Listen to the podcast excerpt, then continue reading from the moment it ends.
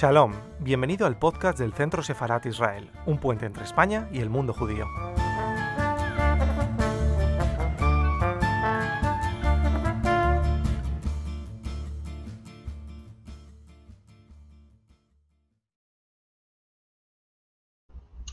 Buenas tardes, muchísimas gracias Kotia Serín desde el Canto Sefarad Israel, como saben, una institución del Ministerio de Exteriores, Comunidad de Madrid, Ayuntamiento de Madrid, queremos hoy comentarles qué es el Akba Omer. Es una festividad que está situada entre el Pesach y el Shavuot, que se celebra próximamente. Y para eso contamos con Kotia Serim, que Kotia es directora del programa Shalom de Televisión Española, entre otras muchas facetas de educadora. Tiene también, como veremos luego a continuación, eh, un canal muy seguido donde pueden seguir, además de consejos sobre la salud, sobre la psicología familiar, también pueden tener y adquirir algunos conocimientos más sobre judaísmo. Muchísimas gracias, Coti, por estar hoy con nosotros. Cuéntanos qué es exactamente el Akba Omer que se celebra. Primero también qué es el Omer, porque muchos no sabemos exactamente qué, es, así nos cuentas qué es el Omer y, qué día del Omer es el Akba Omer. Bueno, Esther, muchas gracias, gracias a Centro Separado de Israel es un lugar privilegiado el poder estar aquí y compartir con todos vosotros. Lag Baomer quizás es de las celebraciones judías una de las más desconocidas. Primero, como preguntabas tú, Esther, ¿qué es el Omer? Y en realidad el Omer es el nombre de una ofrenda que se llevaba al templo y que se contaban los días del Omer, de esta ofrenda, desde el segundo día de Pesach hasta el día de Shavuot pasan siete semanas y durante esa semana se van contando los días de uno en uno. Primero, como ya sabes que la psicología y la neurociencia es mi ambiente, eh, contar cuál es la importancia de contar los días. Sí, podemos decir, faltan 50 días y ya está. No necesitamos contar los días de uno, pero si nos fijamos, Esther, cuando nos espera algo que nos entusiasma, que nos ilusiona, que nos apasiona, contamos los días que nos faltan para ello. Y si no, mira a las personas que tienen que hacer un viaje, que les espera una celebración o un niño que le espera su cumpleaños. Pregúntale y te dice exactamente cuántos días le queda para esa Estamos contando para llegar a Shavuot. Pues, para llegar a Shavuot y ahí es donde se termina y se realiza la ofrenda del Homer. Entonces ya tenemos claro qué es el Homer. Pues ¿por, qué, es tan importante Shavuot entonces? ¿Por qué estamos tan contentos contando los días hasta llegar a Shavuot? Claro, fíjate, es una pregunta estupenda porque en realidad cuando, cuando Moisés, cuando Mosé Rameno le pide al faraón que deje a su pueblo salir, nunca le pidió dejar salir para ser libres. La idea del judaísmo no es hago lo que quiero porque quiero, cuando quiero y donde quiero. No es el concepto de libertad que a lo mejor eh, vemos en nuestra cultura hoy día. Es que no tengo disciplina, no tengo reglas, no tengo normas. Moisés le pide a Dios, deja a mi pueblo salir para ser, le pide al faraón, perdón, deja a mi pueblo salir para servir a Dios. Dejamos el yugo humano para aceptar el yugo divino. Entonces, es como el que espera empezar, iniciarse en un cargo de mucha responsabilidad. Shavuot en realidad dentro de las festividades es quizá la más importante, Esther, porque toda la Torah ha sido dada en Shavuot.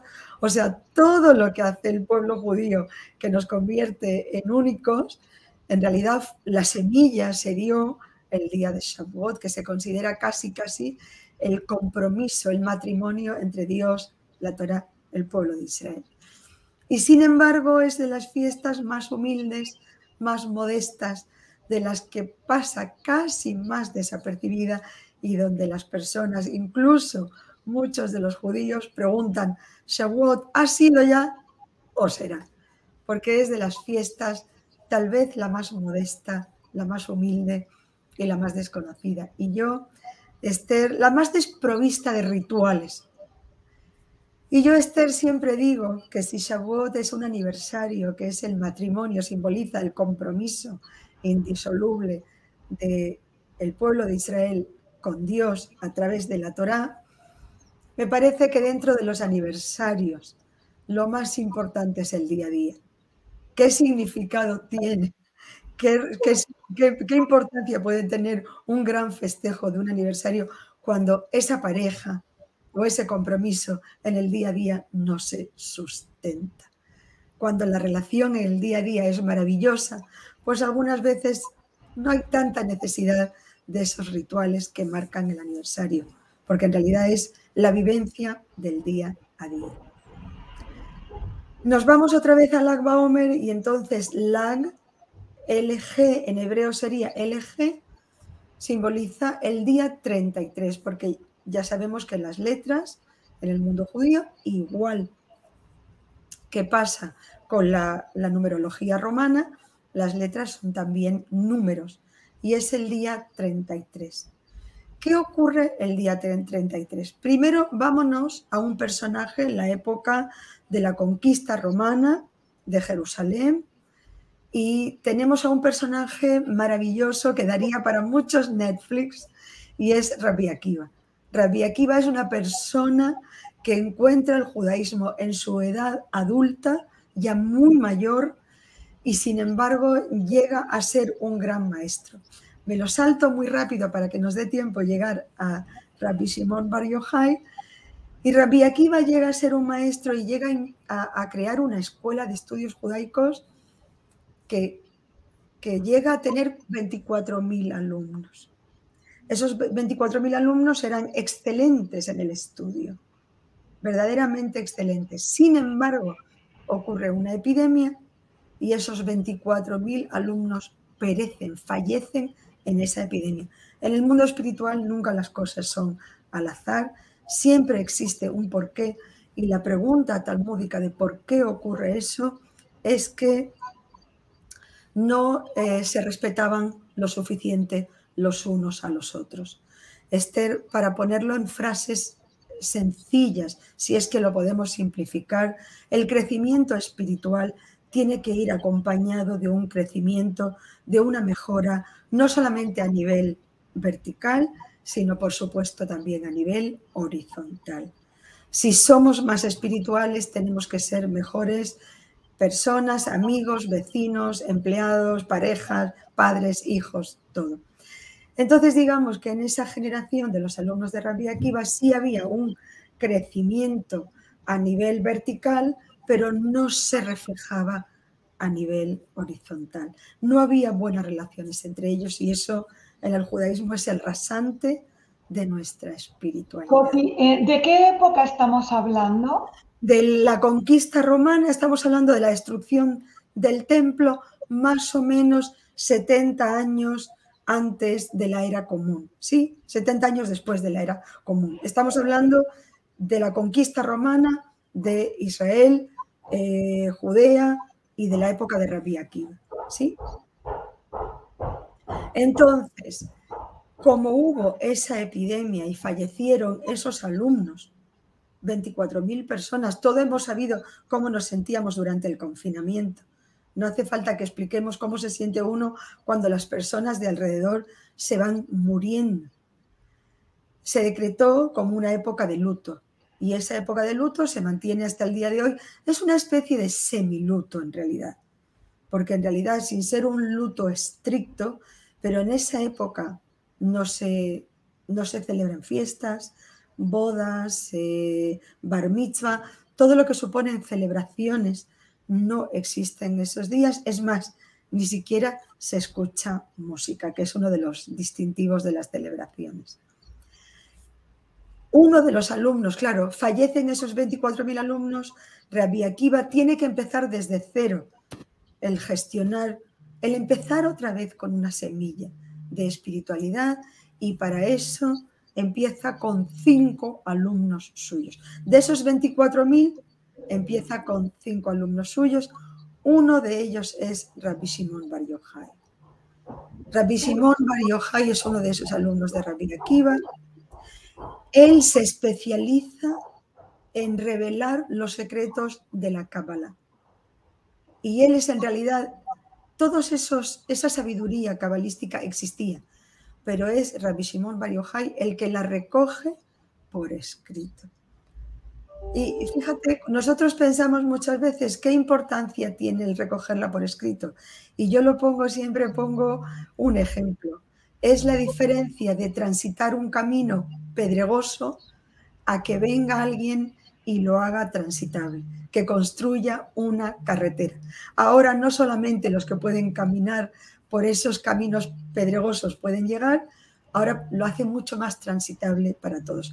Rabbi Simón Bar lo que hace es eh, recoger, despertar, descubrir muchos secretos de la Cábala. Lo recoge en el Zohar, que es uno de los libros que conocemos todos, que es como la recopilación del el Zohar en realidad es el esplendor, es la luz, lo que hace es revelar los secretos que estaban ocultos. Y Rabbi Simón Bar dedica su vida a profundizar en la Kabbalah y hacerla, digamos, eh, asequible a muchas personas. Tenemos que tener en cuenta que las profundidades de la Kabbalah no estaban disponibles solamente para eruditos o con un nivel de espiritualidad, de práctica, de comprensión del judaísmo, y eso la hacía que prácticamente era inalcanzable para todos. Rabbi Simón Bar el día que fallece, promete prácticamente que todos los que festejen su fallecimiento, él compartirá desde los mundos superiores parte de su luz espiritual. Y es por eso que cuando vemos hoy Lag Omer en Israel, por ejemplo, hay fogatas y fogatas y fogatas y fogatas. Es una noche, una especie de noche mágica.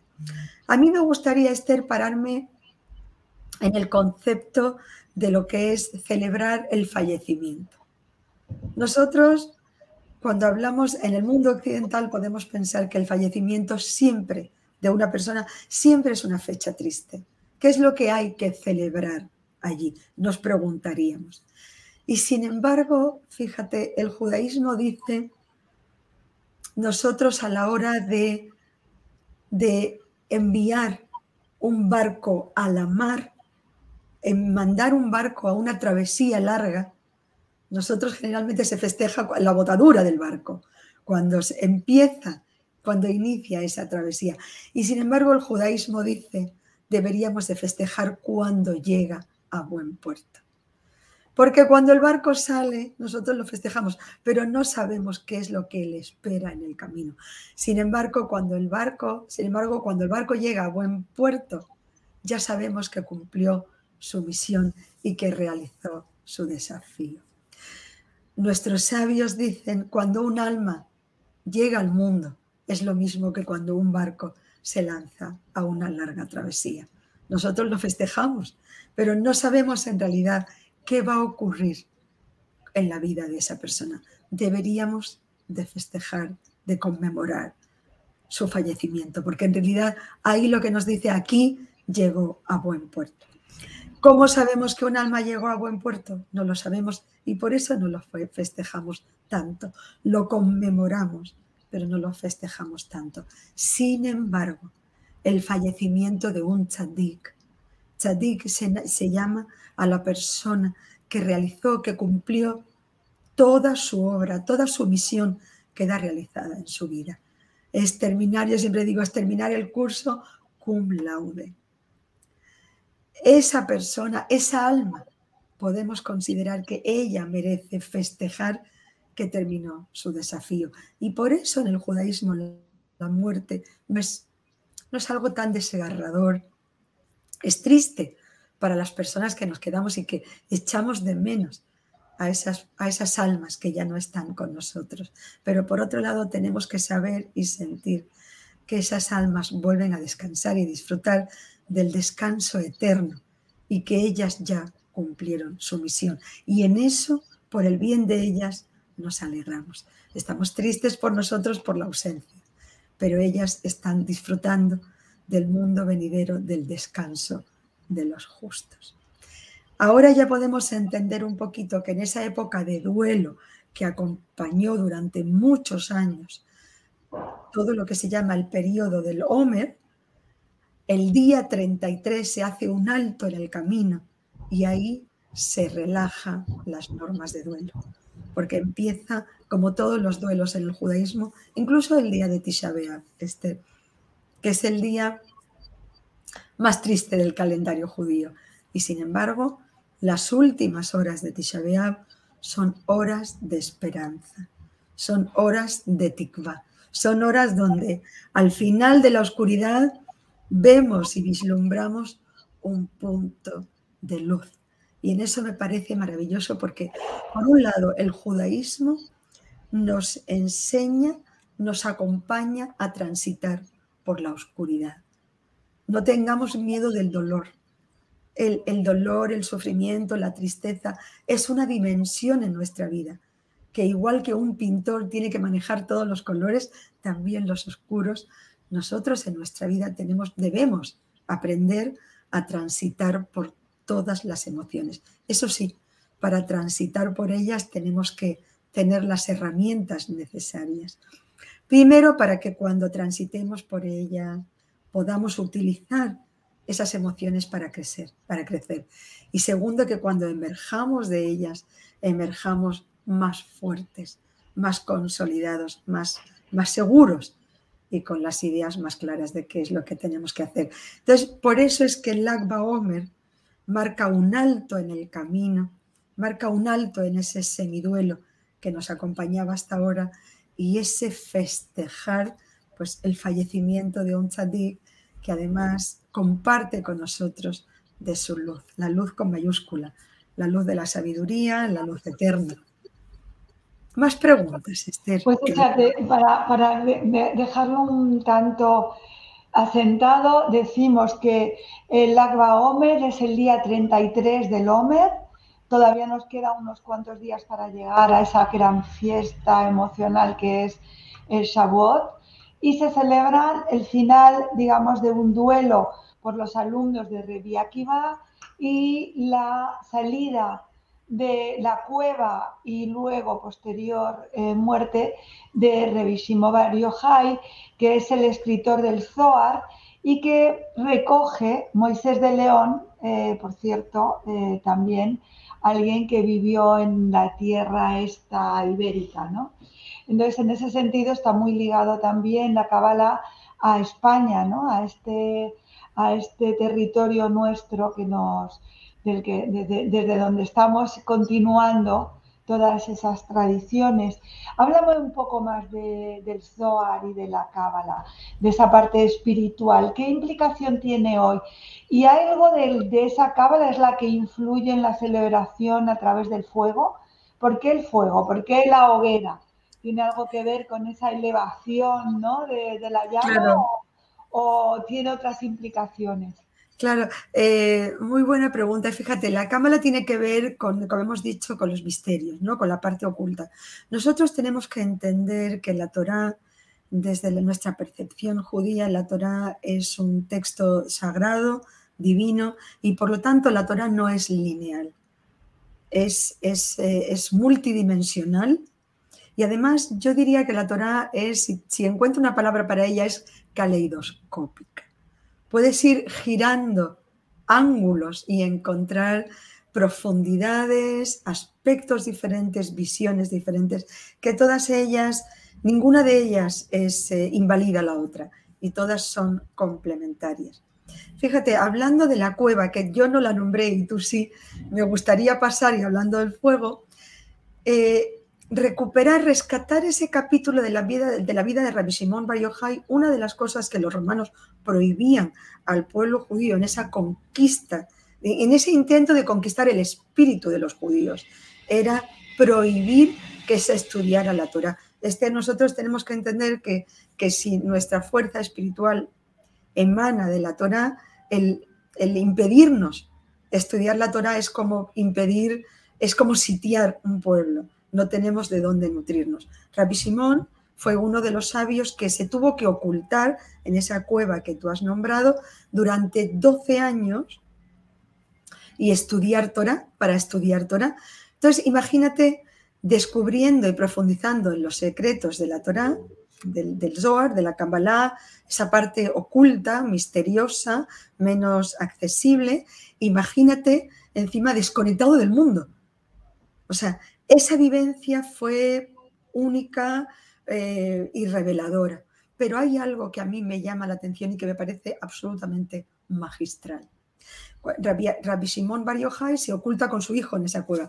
El día que salen, y vale la pena leerlo desde el Talmud, el día que salen y ven la vida, ven a personas la vida, la rutina de, un, de una vida, personas sembrando en el campo, trabajando, arando, dedicándose a las, a las actividades cotidianas, no pueden, ante la vivencia que ellos habían tenido, ante la percepción divina que para ellos ahora era, es una presencia que, les acompañaba, no podían entender cómo las personas no se dedicaban a la espiritualidad y sin embargo se dedicaban a las, a las labores más rutinarias.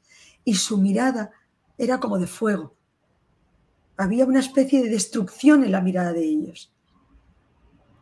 Y Dios, podemos pensar que Dios estaba muy contento con esa mirada tan espiritual que no soportaba los trabajos cotidianos. Y sin embargo, Dios les interpela. Y Dios le pregunta a Rabbi Simón Bar ¿vas a seguir, acaso vas a destruir mi mundo? Nosotros podríamos pensar que Dios se va a poner del lado de las personas que tienen esa espiritualidad que ya no soportan los trabajos, la rutina, la cotidianidad. Y sin embargo Dios defiende. El otro lado dice, ojo, puedes vas, ¿acaso vas a destruir mi mundo? Y los devuelve a la cueva otra vez, otro año. Me parece maravilloso. Y cuando salen de allí, no solamente que han aprendido que esos trabajos diarios, si los hacemos, si los acompañamos de espiritualidad, pueden ser ellos mismos la espiritualidad. Esther es una gran lección. En el mundo judío, lo material y lo espiritual no están divorciados. No están divorciados. Están unidos y el desafío del judaísmo es elevar la materia con nosotros. Es muy fácil aislarse en una cueva y conectarse con Dios. El desafío del judaísmo es a ver si eres capaz de hacerlo viviendo tu vida, conduciendo, pagando facturas, que te empujen en, un, en una cola, eh, teniendo que soportar las incomodidades que soportamos como seres vivos en este mundo. Es fácil conectarse con Dios aislado. A ver si eres capaz de hacerlo. Y sobre todo, y esto es como en el circo, más difícil todavía, a ver si eres capaz de transmitir y ver la espiritualidad en los demás. Hay una frase que me encanta, una de las muchas frases que me encanta en el judaísmo es, no busques al profeta Elías, que ya sabes que en la tradición judía el profeta Elías es el que hace milagros. De hecho, en el Pesaj se le pone una copa al profeta Elías simbólica. Efectivamente. Y en las comunidades se abre la puerta para que entre, ¿no? Simbólicamente. No busques, no busques al profeta Elías para que haga milagros. Tú tienes que ser el profeta Elías de la persona que está al lado tuyo. Mira a ver cómo puedes ser el profeta Elías en las personas de alrededor tuyo. Una frase que dice, no busques a Dios, mira en los ojos de las personas que están alrededor tuyo y si ves su chispa divina, ahí encontrarás a Dios. Y eso me parece absolutamente magistral, maravilloso, bello, único y así entendemos también por qué en Shabbat, por ejemplo, que es el día de la semana en el judaísmo más espiritual, nosotros, al contrario de otras muchas culturas y muchas creencias, en lugar de aislarnos y dedicarnos solamente al rezo y a la concentración y a la meditación, para nosotros es un día de festejar, por supuesto con rezos, pero con familia, con comida, con amigos, con porque la espiritualidad, una verdadera espiritualidad, es la que se comparte. No es la, espiritual, no es la espiritualidad de las almas, perdón, que están en otro mundo. Es la, la magia de este mundo. A ver si somos capaces de trasladar esa espiritualidad a nuestro día a día. Cualquier cosa que hacemos, Esther, ahora mismo tú y yo, Centro Sefarad, esto es espiritualidad. Esto es hacer que la vida tenga, tenga un poco más de sentido para alguien. Y si alguien saca de lo que nosotras estamos hablando hoy una lección espiritual, todo esto valió la pena. Me parece muy interesante, Coti, lo que has señalado en ese equilibrio ¿no? entre lo cotidiano y la necesidad de trascenderlo, que, que, en el sentido judío tiene que ver también con esa obligación de decir una oración a la hora de comer algo o de dejar de comerlo, de, darle a todos los aspectos distintos que tenemos en nuestra, en nuestra vida cotidiana, darle eh, una, un elemento más de, de, pensamiento y de responsabilidad. me parece muy interesante lo que tú has señalado. Y por último, incluso haría hincapié en esa en eso que decíamos que Dios le interpela, haría hincapié porque ocurre a veces que cuando alguien profundiza en el camino espiritual, encuentra como justificado mirar al resto de las personas desde, desde arriba. Y en eso me parece maravilloso. Si creces en espiritualidad, se notará en ti, porque mirarás a los demás con mucho más respeto con mucho más cariño, con mucha más tolerancia y misericordia. Y yo creo, Esther, personalmente. Bueno, me haces recordar la carta de Rambán a su hijo, precisamente donde señala eso, ¿no? el mirar a todo el hombre siempre con la mirada caída, ¿no? claro, y hablar con el otro, el igual y al quien le debo el cuidado. O sea, me parece muy interesante que ese pensamiento no está pasado únicamente en ese pasado del que estamos hablando, es que lo, han retomado pensadores como Levinas o como muchos otros. O sea que te agradezco este recorrido porque me parece muy importante. Pero quería preguntarte por último, y para quienes nos están viendo en este momento, ¿qué podemos encontrar también en tu canal que pueda servir para estas reflexiones y seguir más adelante profundizando en todo esto? Muchas gracias, Esther. Bueno, como tú sabes, yo además de ser bióloga, microbióloga y terapeuta, trabajo mucho el tema de la transformación, el tema de la reprogramación mental. En ese sentido, me parece maravilloso que nosotros cuando somos pequeños, en realidad como niños, hasta la edad de siete años, nosotros vamos descargando prácticamente de los demás, vamos aprendiendo por imitación. Y muchas eh, creencias en nuestra vida son creencias limitantes, Esther. Yo justamente ayer yo hablaba con una persona y le decía, yo soy nerviosa, no, no soy, soy despistada, soy negada para algo. No, no lo eres. Te lo han hecho creer, lo has hecho sentir, no te han ayudado a entender qué puedes hacer. Un niño, cuando llega al mundo, llega con una autoestima maravillosa, y se siente que puede hacerlo todo hasta que alguien te hace sentir inadecuado, incorrecto, torpe. O sea, y todo eso lo llevamos con nosotros. Me parece fundamental que en un momento de nuestra vida podamos vaciar esa mochila, encontrar esas creencias limitantes que nos están impidiendo tener la vida que deseamos. Yo tengo personas desde las que les da miedo hablar en público hasta personas que, tienen una vida que no es llena de bloqueos, con parejas eh, con una baja autoestima, con creencias limitantes a la hora de quién soy y a qué es lo que puedo acceder. Desde adicciones, Esther, desde adicciones que todas ellas vienen a mitigar un dolor, una carencia o una ausencia, y no solamente para tratar dolores, problemas, ansiedad, que hoy día en nuestra sociedad lamentablemente hace estragos, sino para cómo acceder a una vida mejor. Entonces en el canal pues muchas veces hablo de esos problemas y de consejos para cómo conseguir adiestrar, enseñar que nuestro cerebro sea nuestro mejor socio, nuestro mejor aliado a la hora de tener la vida que merecemos y que deseamos. Pues muchísimas gracias, Coti, por esta lección de, de, muchos elementos y, muy, muy acertada. Eh, gracias y esperamos seguir contando contigo siempre. Gracias. Muchísimas gracias y feliz Lag Feliz Lag